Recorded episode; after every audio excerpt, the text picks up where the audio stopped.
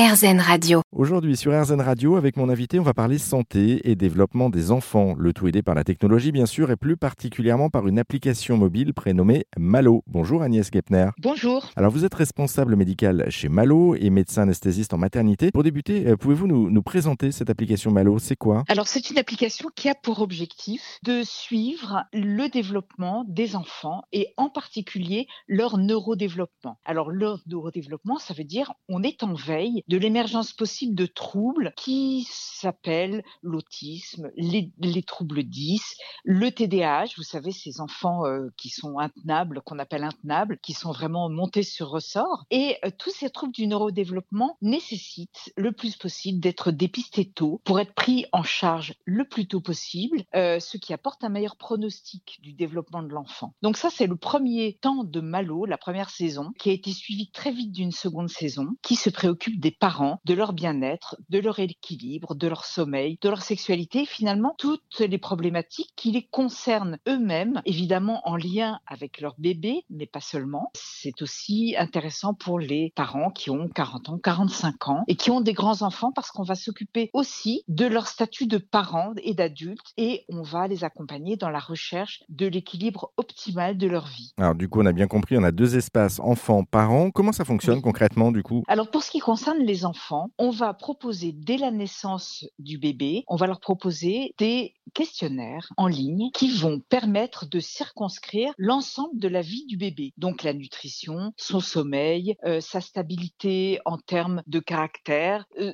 le développement de sa motricité, de ses interactions avec ses parents, donc euh, l'émergence du sourire, du rire, l'arrivée de la parole, la motricité globale et la motricité fine. Vous savez, quand un petit prend des miettes entre ses doigts, c'est de la motricité fine.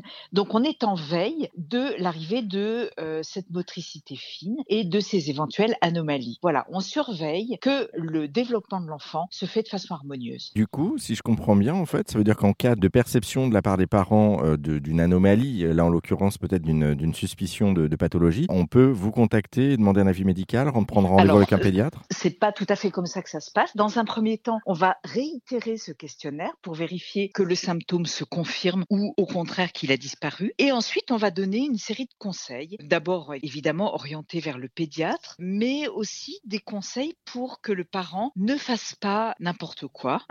Notamment, on va l'aider à visualiser le trouble, à le circonscrire et peut-être à entamer une rééducation avec son enfant. Donc, l'encourager dans certaines de ses activités, peut-être à y aller par le jeu. On va finalement essayer avec les parents de mettre un nom sur l'anomalie que lui-même perçoit et orienter de plus en plus vers les soignants ou vers les réseaux de soins, le cas échéant. Et ça fonctionne de la même manière aussi pour les adultes, hein, puisque du coup, on va avoir les mêmes types de questionnaires entre, entre ça, guillemets oui. euh, développés oui. pour la partie adulte. Oui, alors on part de, de la dépression du postpartum. Avant cela, il y a le classique baby blues et on va soumettre aux parents un certain nombre de questionnaires pour lui permettre euh, en toute euh, intimité de se tester et de s'évaluer lui-même dans ces thématiques de mal-être, euh, de déséquilibre, de dépression. Et là encore, on va proposer des conseils pour mieux l'orienter et mieux se prendre en charge. Un, un, dernier petit mot quand même, docteur, sur le, le nom, le drôle de nom de, de, Malo. Pourquoi ce nom? Malo, ça veut dire en breton, c'est un petit pitchoun, un petit enfant.